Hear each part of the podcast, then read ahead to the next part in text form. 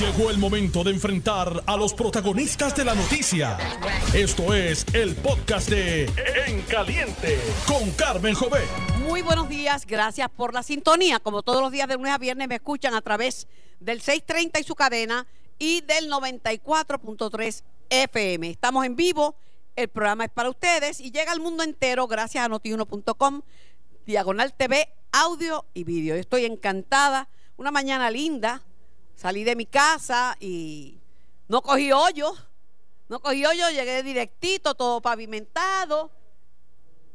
Pasé cuatro luces y ni un hoyo. Yo digo, ¿pero qué es esto? Esto es Puerto Rico. Pero pudieron haber sido hoyos gigantes y no eran. todo, todo estaba reforestado, todo palmitas y plantas, todo verde, todo limpio. Y me pongo a pensar, ¿tendrá que ver con saber administrar los chavos, saber administrar los presupuestos? ¿Tendrá que ver con poner la acción donde los alcaldes ponen la palabra? Carolina, que es donde me encuentro, no es el municipio con mayor presupuesto de Puerto Rico. San Juan tiene mayor presupuesto. Sin embargo, yo vivo entre boquetes gigantes eh, y falta de, de, siendo la vitrina de Puerto Rico, Carolina también lo es porque se llega por el aeropuerto a Puerto Rico, pero siendo San Juan, yo quisiera verlo como está Carolina. Así que, dicho esto, felicito, felicito al alcalde es que es difícil entrevistarlo, él no, le gusta las entrevistas, pero alguien que le diga que yo no encontré hoyo y que encontré el, municipio lindo, bonito, de los edificios pintados. no es por nada, pero bendito sea Dios que vamos, está quebrado, pero vamos a poner los chavitos donde, donde son necesarios. Así que cuando me vengan con el cuento que es porque están en quiebra, porque no hay, porque pito, porque te este te digo, administra mejor. No haga la fiesta patronal este año y pon un, un, buen sistema de salud. Para mi sorpresa, veo un hotel de lo más bonito, como el centro de convenciones, con estos techos de cristal. Y yo digo, mira qué bonito hotel han inaugurado en Carolina. Pero resulta que no era un hotel. Yo le digo, mire, yo estoy buscando el Doctor Center eh, de, Carolina, de Fernando de las Carolinas, este, ¿está después del hotel o, o, dónde queda? Y me dijo, no señora, ese es el, ese, ese es el hospital muy lindo, muy moderno, no tiene cara de hospital, tiene cara de hotel. Y eso es bueno, ¿verdad? Porque ¿por qué tener los hospitales con cara de hospital, con todo, todo tétrico? Pues mejor que esté bonito, que esté iluminado, que esté, que esté en una condición agradable, ¿verdad? Porque la salud también es un asunto mental. Si uno va a un sitio deprimente, uno está enfermo y se pone más enfermo. Si uno va a un sitio que está bien puesto, ya uno se siente recuperado. La limpieza es salud. Antes uno tomaba cursos de, salud y no se llamaban cursos de salud, se llamaban cursos de higiene. Cursos de higiene. Y llegar a un centro médico hospitalario como este y ver la higiene es pensar que en Puerto Rico no todo está perdido. Claro, hay que creer, aunque muchos no crean, en las alianzas público-privadas porque hay cosas que solo un gobierno no puede hacer. Necesita de la empresa privada para mejorar. Y hay algunos que dicen, no, yo no creo en eso, ajá. Y el puente de los Moscoso, ¿cuándo lo van a tumbar? Recibió críticas desde el primer momento que se inauguró y hoy día es una alternativa para muchos. Dicho, ah, y estoy de acuerdo con Tomás Rivera Char que mandó una carta que acaben de entregar el chavado informe de los suministros de para que no hablen de otra cosa, porque hoy tenemos que estar hablando de los del coronavirus, que es lo que vamos a hablar aquí, de los sospechosos del COVID-19, pero otros están hablando de, ese informe que nos acaban de entregar. Hay que tener transparencia. Así que en eso coincido totalmente con el presidente del Senado. Saludo a un amigo de muchos años, al doctor Carlos Blanco, presidente del Doctor Center Hospital. Saludos, doctor, un placer, encantada de estar aquí con usted. Eh, saludos, Carmen, buenos días.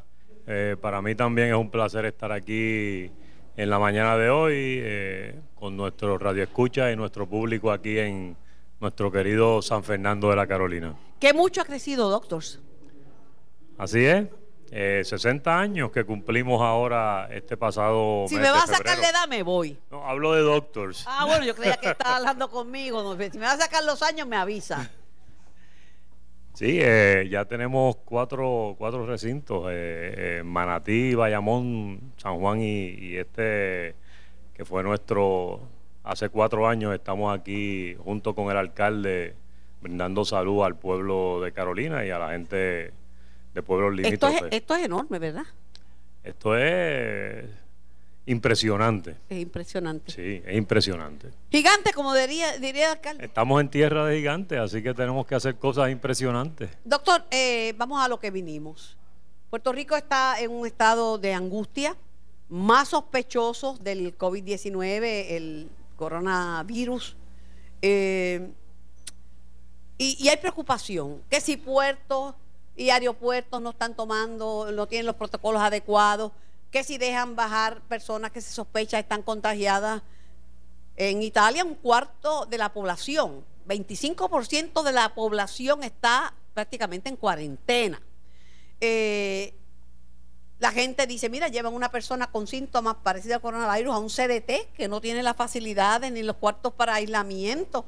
Le pregunto, ¿usted cree que los hospitales y el Estado están preparados para lidiar con el coronavirus?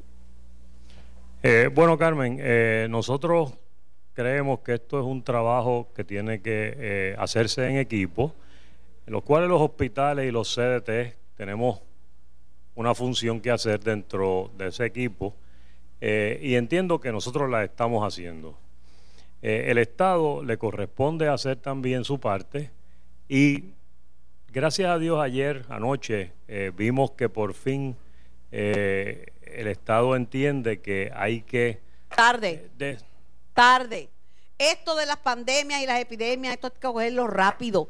Si usted permite un contagiado, eso es exponencial. Uno contagia a ocho, el otro que tiene los ocho que están contagiados contagian a 16, 16 contagian, y contagian hasta un, hasta un número infinito. Sí, eh, definitivamente ese ha sido nuestro punto desde un principio, que el Estado eh, ha debido de hacerse cargo de la fase de- del containment famoso, ¿verdad? Que es aislar a, lo- a los pacientes que eh, tengan la sospecha grande en un solo lugar, ¿verdad? Porque eh, una de las cosas que nos estamos viendo a nuestro nivel, yo creo que nuestro trabajo ha sido eh, educar a nuestros pacientes, educar a nuestros familiares, educar a nuestros empleados, protegerlos eh, de cualquier eh, persona por la educación y también identificar aquel paciente que nos llegue con síntomas sugestivos de que pueda tener el virus. El asunto, doctor, es que hay que tener mucho cuidado con las palabras que uno dice. Las palabras tienen una carga. Si el secretario de salud dice que i- prácticamente imposible que ya llegue un caso de coronavirus y llegan, pues entonces este, hay algo en la comunicación que no está bien. Y yo creo que el pensaron, digo, mi principal preocupación en este momento sigue siendo la influenza porque la influenza tiene una mortalidad altísima y la influenza tiene los mismos métodos de prevención que, que el coronavirus, que son los métodos que da la Organización Mundial de la Salud. Pero, contrario al coronavirus, para la influenza hay vacunas. Ahora, aquí la gente entra en uno, uno- unas negaciones y dice, no, yo, yo prefiero que me dé la enfermedad en vez de ponerme la vacuna y terminan en un hospital. Ciertamente, además la influenza eh, va a atacar más a nuestra población pediátrica, que ¿verdad? Eh, es una de las poblaciones más susceptibles y más vulnerables en el país, contrario al virus, al coronavirus, que eh, va mucho más al, al- al paciente adulto, el paciente de alto riesgo. Así que ciertamente estamos en una época que se le sumó el micoplasma este año, que, eh, Que hay muchos, muchos casos mucho, de micoplasma. mucho que- muchos. altamente contagioso, eh, ha habido altamente síntomas respiratorios también. O sea que este año ha habido como un poco la tormenta perfecta, influenza, micoplasma y ahora el coronavirus con síntomas bien parecidos, eh, respiratorios, fiebre, tos, eh, eh, complicando aún más el cuadro para nosotros lo- los salubristas que tenemos que identificar esos pacientes. ayer hablaba, y voy a hablar hoy con una infectóloga, pero yo he consultado, ¿verdad? El gobierno para unas cosas, pero los profesionales de la salud para otras. Un infectólogo me dice, mira, no tenemos los kits para, para hacer las pruebas y en lo que llegan del CDC de Atlanta hay que buscar una alternativa. En lo que llega el resultado, hay cinco personas sospechosas, entre ellos un sacerdote de 80 años que estaba en un hogar de envejecientes. Cinco aquí en Puerto Rico. Y yo dije, ¿cuál es, doctor? Me dice, pensar. Mi profesor de medicina me decía, cuando haya insuficiencia o de materiales o, o de pruebas, piensa. Y es decir, utilizar la clínica, el comportamiento de ese paciente para ver y Sí. para determinar si es o no es. Ciertamente nada, nada sustituye eh, el tradicional examen físico y el historial de ese paciente en términos de eh, factores de riesgo, eh, síntomas, eh, duración de esos síntomas. Eh, sabemos, por ejemplo, que no hay coronavirus sin tos y sin fiebre.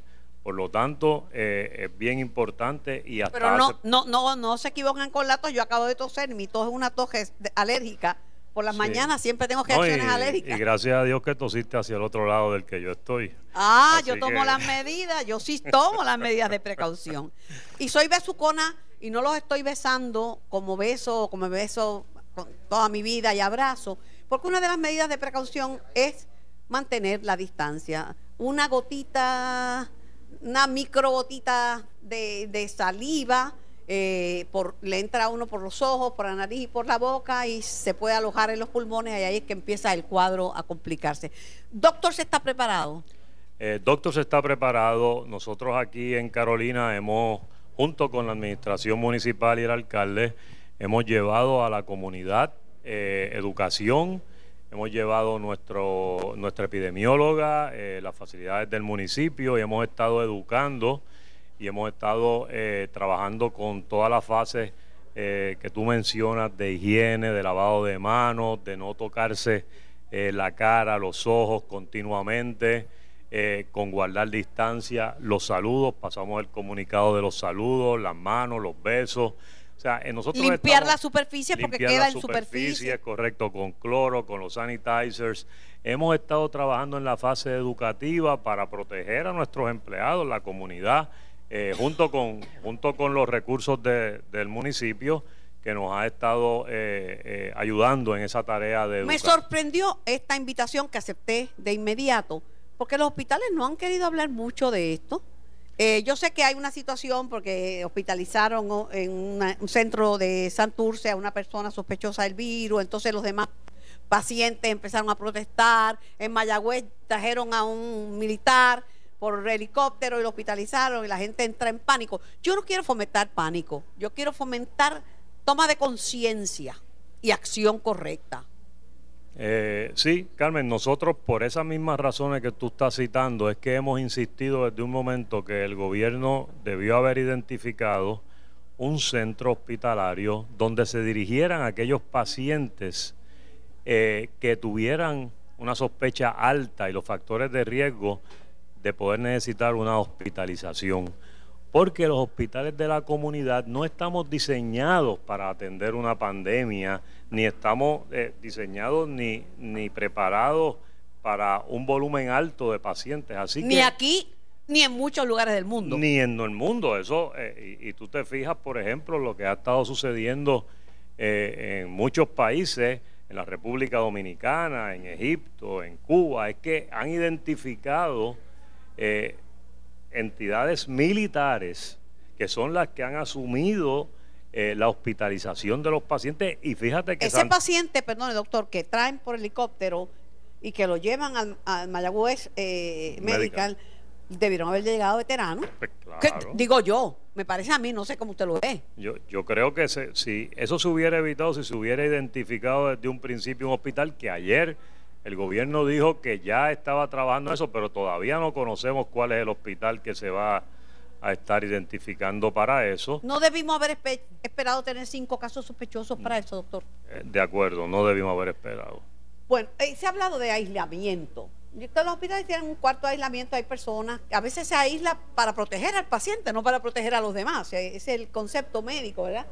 Eh, Pero hay una diferencia entre el aislamiento para una persona que podría estar contagiada y una que ha sido diagnosticada ya con el coronavirus, que, en Puerto Rico nadie, porque tenemos que esperar las pruebas del, CDC en Atlanta.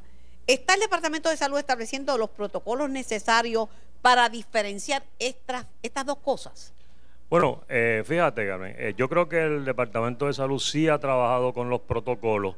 Lo que pasa que cuando se habla del aislamiento y se habla de un cuarto de aislamiento, primero que nada, la mayoría de los cuartos de aislamiento en este país están ocupados ya. Están ocupados por pacientes no que tienen el coronavirus, sino que tienen otras condiciones que requieren aislamiento. Por lo tanto, decir que tenemos 300 y tantos cuartos de aislamiento disponibles no es una realidad en nuestro país. Y no es, no es el coronavirus la única enfermedad contagiosa que tenemos. Hay muchas enfermedades contagiosas de alta mortalidad. La número uno es este, la rabia que no se ve tanto, pero sí se ve la leptospirosis, que hay casos aquí tremendos de, enfermedades contagiosas, este hay casos de tuberculosis en el país, eso no se está reportando, doctor. Sí, no, definitivamente eh, tenemos, tenemos múltiples, múltiples eh, condiciones que requieren habitaciones de aislamiento, Carmen. Pero el punto principal que te digo es que el aislamiento es una logística, no es una habitación. Y cuando tú hablas de pacientes que requieren aislamiento, requieres toda una infraestructura y un equipo y una tecnología y un recurso humano diestro para trabajar. Y con un equipo especializado. Correcto. Cuando se dice que es una logística, por eso es que los militares lo bregan mejor. Mire, en, Nueva York, el, el, el gobernador Cuomo, ¿qué ha hecho? Llamar a las fuerzas militares y acordonar el área de New Rochelle. Acaba de cerrar los accesos a New Rochelle y acaba de decir aquí no entra ni sale nadie, porque el, aparato militar es el que está eh, del Estado, es el que está llamado a trabajar con estas emergencias y el que tiene los recursos y el poder para poder eh, eh, bregar y lidiar con estas situaciones tenemos que también cuidar, y ayer cuando decían que un paramédico, estos días, el paramédico que llevó a la señora sospecho, italiana sospechosa, en Italia 25% está ya en cuarentena, de la población. Gente, estoy hablando de millones. 60 ah, millones. 60 millones, que no es cáscara de coco. Ya bajó el contagio, los contagios bajaron en Asia, pero ya está en Europa y en América Latina. Eh, lo, que, lo que decía, pues, un paramédico que cogió a la señora, ese paramédico fue protegido, lo protegieron. Las personas que intervinieron con esa señora, que hay que tratarla como si tuviera. Usted no dice, no, no tiene. Sospechosa, no es que no tiene. Sospechosa es que usted tiene que actuar como si fuera. Pero, ¿qué se está haciendo para proteger a los empleados, al personal de salud o a los pacientes que estén por otros padecimientos en, en los hospitales del país? Bueno, como te dije, eh, la fase principal es la educación. Una vez usted tiene un personal bien educado, tiene la mitad de la pelea gana. El resto es proveerles un equipo eh, que sea adecuado para la situación a la cual nos enfrentamos. En Doctors y precisamente aquí en Carolina tenemos disponible ese equipo para proteger a nuestros empleados y para proteger a nuestros pacientes de llegar eh, algún caso. Inclusive Junto con la administración municipal tenemos carpas disponibles para desplegarlas en el momento en que sea necesario para proteger el hospital, proteger los pacientes. Las carpas son una alternativa. Esa me la mencionó ayer el infectólogo Javier Morales eh, gracias, doctor Morales. Me dijo, mire, las carpas son una iniciativa eh, y, es bueno porque están al aire libre, que, el virus lo mata hasta el sol. El sol interviene, nos ayuda. Claro, para, para el proceso de triage, que es la identificación, la carpa... Y el cernimiento, la identificación y el cernimiento. el cernimiento, la carpa es la alternativa. Bueno, pues yo estoy bastante al día, ¿sabes? Estás al día, estás al día. La pregunta de los 64 mil chavitos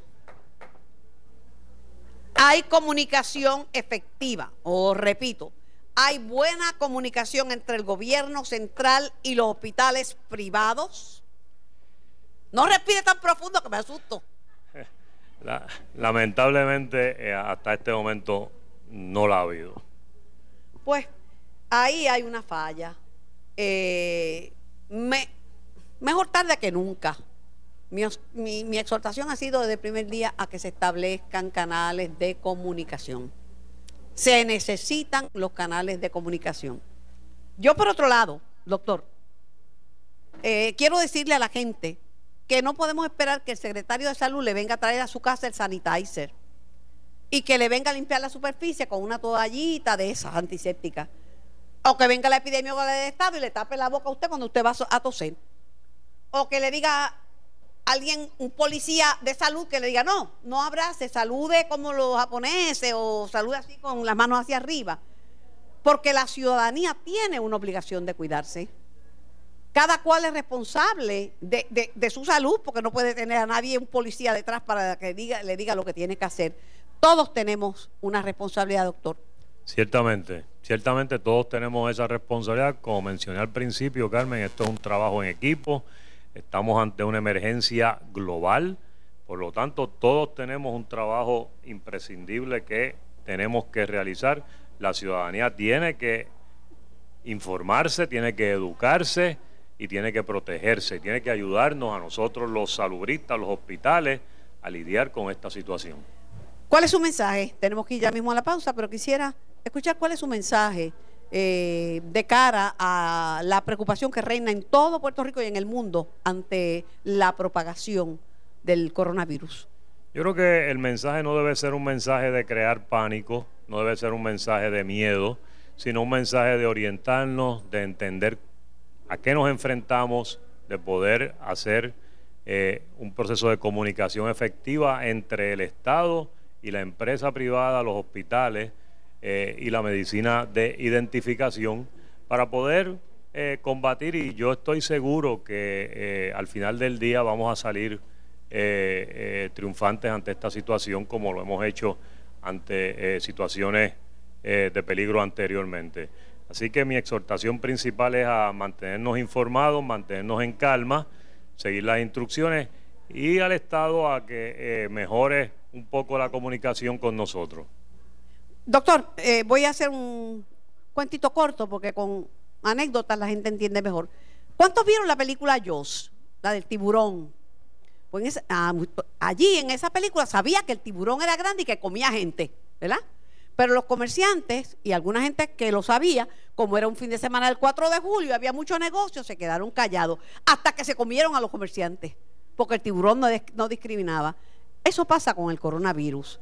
A veces piensan, no, déjame mantenerme calladito porque me afecta el comercio, si vienen, si vienen muchos turistas, pues mejor que no pongan restricciones, que vengan, pero hay que hacer un protocolo claro sobre la llegada de barcos y de pasajeros por las vías aéreas. Ya muchas aerolíneas han cancelado vuelos porque la salud, ¿de qué importa tener dinero si uno está enfermo grave en un hospital? De nada.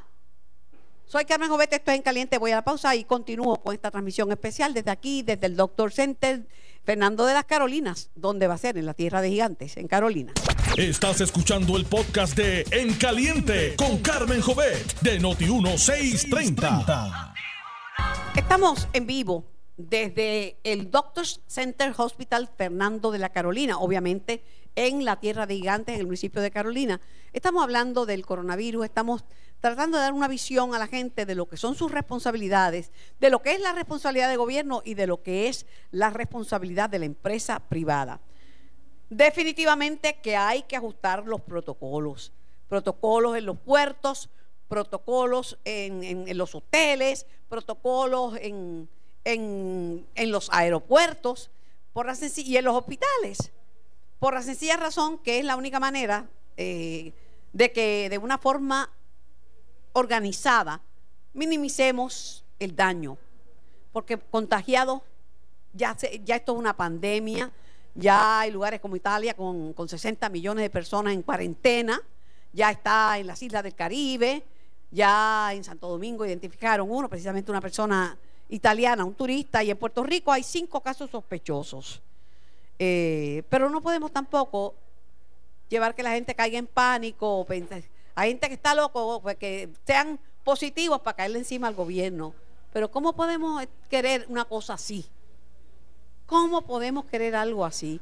Conmigo está una persona que ha dedicado muchos años de su vida, aunque una persona sumamente joven, a, estudiar el, turismo. Eh, es Daphne Barbeito, que es una empresaria y asesora en el campo del turismo. Quisiera, este, Daphne, buenos días y que me des tu punto de vista en torno a este tema de los cruceros, a las personas que se bajaron, que estuvieron en contacto con gente en San Juan, eh, al protocolo que no siguieron en el barco, a, la, acción del Coast Guard de dejarlos bajar y sobre todo que contrasta con lo que pasa en Estados Unidos. Mira, por ejemplo, en San Francisco había un barco dando vueltas y dando vueltas y no lo dejaron desembarcar. Buenos días y te escucho. Muy buenos días, Carmen. Un placer estar aquí en Tierra de Gigante, como tú bien dices, frente a una plaza que hay tres museos de, para atracción turística. Eh, una de la, realmente uno de los municipios que mejor sabe hacer turismo en la isla. Así que un placer estar contigo aquí y con todos los radioescuchas. Pues en efecto, hay varios puntos que son importantes aclarar porque ciertamente el barco que estuvo aquí en Puerto Rico esta semana, ¿verdad? El, el eh, el Costa Luminosa se ha dicho que el protocolo no se manejó adecuadamente y hay que aclarar que bajo el juicio de los médicos a, a bordo y del capitán, ya la pasajera había sido diagnosticada con pulmonía bacterial. Se le habían administrado eh, antibióticos y estaba cediendo a, eh, ¿verdad? a la enfermedad que tenía en ese momento. El protocolo de los cruceros, de cualquiera de ellos, cuando va a llegar a un puerto, sea evidentemente ahora con el tema del coronavirus, es un poco más intensa la situación, pero cuando los barcos llegan a los puertos, y lo vimos casualmente en el día de ayer, que hubo unas emergencias médicas que no eran relacionadas al coronavirus, pero en el caso del Costa Luminosa, cuando el barco llega a Puerto Rico, como habían descartado que la señora tenía síntomas relacionados al coronavirus, no llaman o no se contactan al CDC, que es el primer punto que eh, las líneas de cruceros contactan en estos días para notificar. y el, CDC entonces llama al Coast Guard. El problema con los viajeros y el problema con las personas es que esto, este virus puede tener un periodo de incubación de 21 días el que presente síntomas o no, no indican que una persona pueda tenerlo. Definitivamente, entonces tendríamos que cerrarnos al mundo por unos, o sea, la única manera que tú realmente puedes controlar que el virus no llegue a tu país es cerrando todas las fronteras. De lo contrario, estamos expuestos a eso. Entonces, ya que el barco no notificó por las razones que te estoy eh, indicando, pues al bajar, la pasajera es la que, como un barco que iba en transatlántico, que va a estar casi una semana sin tocar puertos, ella decide que la atiendan en, una, en, un, en un hospital para entonces ciertamente continuar su tratamiento y no seguir en el barco. Eh, lamentablemente, em, ¿verdad? Tengo que decirlo así, la forma en que se manejó la información que llegó al pueblo, pues no fue la más adecuada porque no se dieron datos concretos al respecto. Este tema del coronavirus lo sabemos desde el año pasado, que empezó y lamentablemente como un país latino que somos, ¿verdad? Isla del Caribe, lo dejamos todo para última hora. Oye, en Puerto Rico la gente piensa que estamos bendecidos, que nada nos va a pasar, como si la bendición significara que nada nos va a pasar. Entonces la gente no toma medidas y dice, ay, a mí no me da nada, y déjame abrazarte, ¿cómo tú me voy a negar un abrazo? Si a mí no se me pega ni un chicle. La gente sabe que hay vacuna disponible para influenza, que es mortal y que ya está aquí. Correcto. La gente sabe que el dengue en su modalidad de hemorrágica puede ser mortal y, y no vacían los tiestos. Nadie se preocupaba si se montaba en un barco o en un avión y el, el pasajero que tiene al lado podía tener este, influenza. Y, y, es una realidad, vivimos con eso todo el tiempo. Mira, un ejemplo claro de que los protocolos en muchas instancias no tienen ningún resultado es el caso de Jamaica. Jamaica es la isla que la semana pasada no permitió desembarcar pasajeros italianos, permitió que el barco anclara en Jamaica y bajó todo el mundo menos los italianos. Ayer confirman su primer caso de coronavirus y llegó vía aérea a Jamaica con una pasajera residente que venía de Inglaterra. Así que con esto lo que te quiero decir es que tenemos que estar preparados en el carácter individual. No lo dije ahorita que cada persona es responsable, que no vamos a tener a nadie del Estado dándole las toallitas desechable, ni tapándole la boca cuando uno estornuda, porque eso es absurdo. Ciertamente el Estado está para orientar y orientar correctamente y, llevar una directriz para que uno tenga un poco más de luz de qué hacer. Te interrumpo para decir, que no quiero que se me olvide, que el municipio de San Juan decretó un estado de urgencia en San Juan por el COVID-19. La alcaldesa firmó una orden ejecutiva para agilizar la compra de materiales de prevención y dice que va a haber lavado de calles. Es una orden ejecutiva que permite 150 mil en materiales sin subasta pública. No sé qué materiales son, pero lo cierto es que los materiales de prevención ya están escaseando. Sí, correcto. Uno va a una farmacia y no tienen ninguna toallitas, no tienen hand sanitizer, no tienen nada, ya no hay. Bajo la Alianza Turística por Puerto Rico, que es la agrupación que tenemos ahora, sabes que están los comerciantes del Viejo San Juan, tenemos transportistas, turoperadores, eh, guías turísticos también. Nosotros como empresarios en carácter individuales también hemos establecido unos protocolos para asegurarnos, eh, por ejemplo, el tema de la transportación turística que si bien es cierto, está mermando a pasos agigantados porque las cancelaciones lamentablemente que están llegando por la histeria que se ha provocado son grandes, ¿verdad? Pasa que también en, en un lugar donde todo el mundo está confinado en un mismo sitio, está prácticamente en cuarentena en un barco porque, porque tú no puedes bajarte a menos que sea un puerto y cada ciertos días. Lo cierto es que la gente le ha tenido, le ha cogido repelillo a viajar en este momento. Y tiene que ser una decisión personal, pero todavía hay lugares donde tú puedes eh, tener tus vacaciones sin que represente un riesgo altísimo. Pero volviendo al tema del protocolo que como empresarios hemos hecho, en el caso de los transportistas, que son el primer punto de encuentro en el país, ya sean taxistas, eh, la red de transporte, eh, las guaguas de tours, ellos están utilizando el sistema normal, básico, ¿verdad? Una vez se termina uno de los servicios, ellos limpian sus vehículos a nivel de, toallas desinfectantes y de esa manera tratan de minimizar el impacto del contagio. En el tema de los comerciantes del Viejo San Juan, ayer escuché que había un representante de ellos aquí, actual, y la presidenta de ACOBI estuvo contigo ayer, eh, y también hablaba de cómo ellos a nivel de restaurantes están implementando eh, estrategias mucho más estrictas para el tema de la, de la sanidad, ¿verdad? Salubridad en, en los restaurantes. En el caso de las agencias de viajes, por ejemplo, muchas de las transacciones que nosotros hacemos no se hacen ya con el público en la oficina, sino hay muchas transacciones que se hacen vía telefónica. O sea que el, recibo de pasajeros en las oficinas de agencias de viajes, eh, pues no necesariamente es uno de alto volumen. Eh, Carmen, el, estar confinado o no estar confinado en un lugar donde hay un alto volumen de pasajeros, ciertamente es una de las recomendaciones que ha dado el gobierno de Estados Unidos, pero haciendo la salvedad, que es bien importante, de que más que todo hay que velar por aquellas personas que tienen su sistema inmunológico o, si, o su sistema de salud comprometido. Eso es un problema serio, porque aquí hay muchas personas. Una de las causas de de compromiso para la salud del ser humano es la obesidad. Y en Puerto Rico hay una epidemia de obesidad. Aquí tenemos unas altas tasas de personas con diabetes. Se cree que hay más de medio millón. Y hay otros que no saben que son diabéticos, porque por lo menos los diabéticos que saben que lo son, pues se cuidan. La tasa de alta presión, la, la asma. Asma es la principal causa de hospitalización en niños y adultos. O sea, tenemos mucha gente que está comprometida. Y, la, y este es un país envejecido. La edad es un factor. Sí.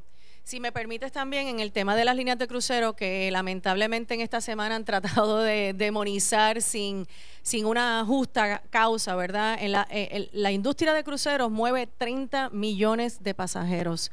No llega a un 2% enfermedades a bordo de los barcos, ¿ok? Hay una capacidad diaria de medio millón de personas. Y ante esta situación, ya ellos tienen unos protocolos, ¿verdad?, que se han establecido. Eh, ante esta situación, se han hecho un poco más estrictos y lo último que se ha hecho es en este momento establecer medidas de temperatura antes de que los pasajeros embarquen.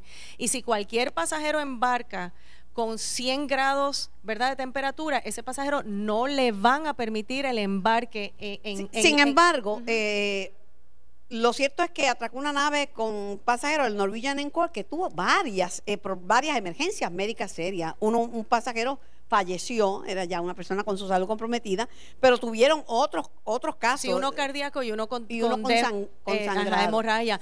Y realmente, ¿tú sabes con qué yo estoy comparando esto que ha, que ha pasado o que estamos en este país tratando de hacer con las líneas de crucero, con el caso de la República Dominicana del año pasado. Si recuerdas, el gobierno de Estados Unidos empezó a exigirle al gobierno de República Dominicana que reportara todas sus muertes. ¿Qué terminó pasando? Todas fueron de causas naturales, no hubo ninguna situación extraordinaria en ese momento. ¿Sabes que estos casos que estamos reportando del día de ayer son causa natural? La gente, lamentablemente, ¿verdad? E, es parte de nuestra ley de vida. Y Pero sin embargo, una cosa que hay que tomar en consideración es que va, a haber pérdidas en la economía. La, bolsa de valores se cayó y la industria de cruceros va a sufrir un cantazo grande. La industria turística en general va a tener pérdidas, pérdidas billonarias a nivel global. Se estima eh, que este año iba a haber un ascendente a nivel eh, global del turismo eh, en casi un 7-8% y ahora mismo eh, se revisaron los números y se está estimando que va a haber negativo hasta posiblemente un 6%. Claro, pero, lo más importante es la pérdida de una vida humana que no, se repone.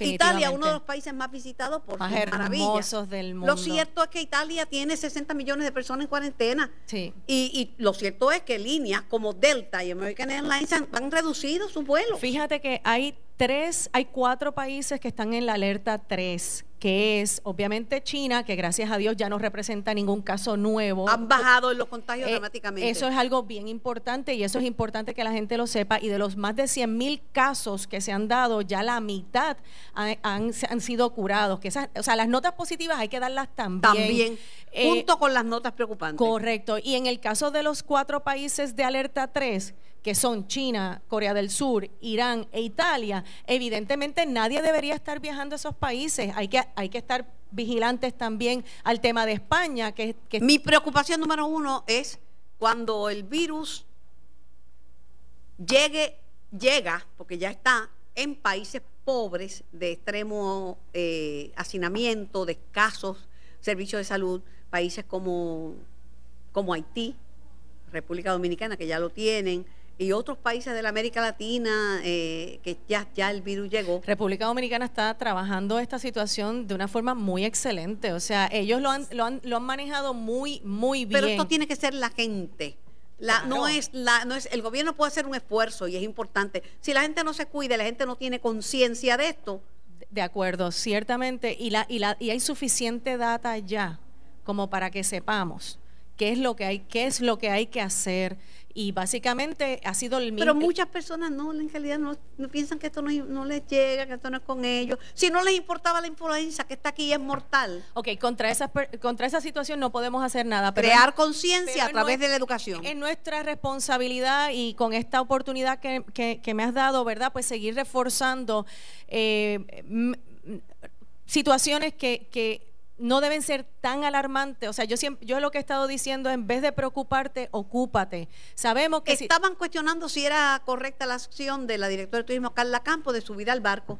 Bueno, lo que pasa es que ahí ella, ese es el problema de lo que hablábamos al principio de la falta del protocolo. Ella no sabía, ¿verdad? Se el gobierno se entera a las 3 de la tarde que esa pasajera está en el hospital. O sea, es lamentable, pero es así lo que pasó. Pero, pero se le informó el barco porque todavía una falta de comunicación y del barco y del Coast Guard. Bueno, lo que volvemos a lo mismo, no hay por qué informarlo porque no representaba síntomas de coronavirus. Ah, pues entonces no tenía ningún problema que ella estuviera allí. Claro que no, pero si ella lo que ella debería haber hecho es haberse sometido a la misma prueba, ¿verdad?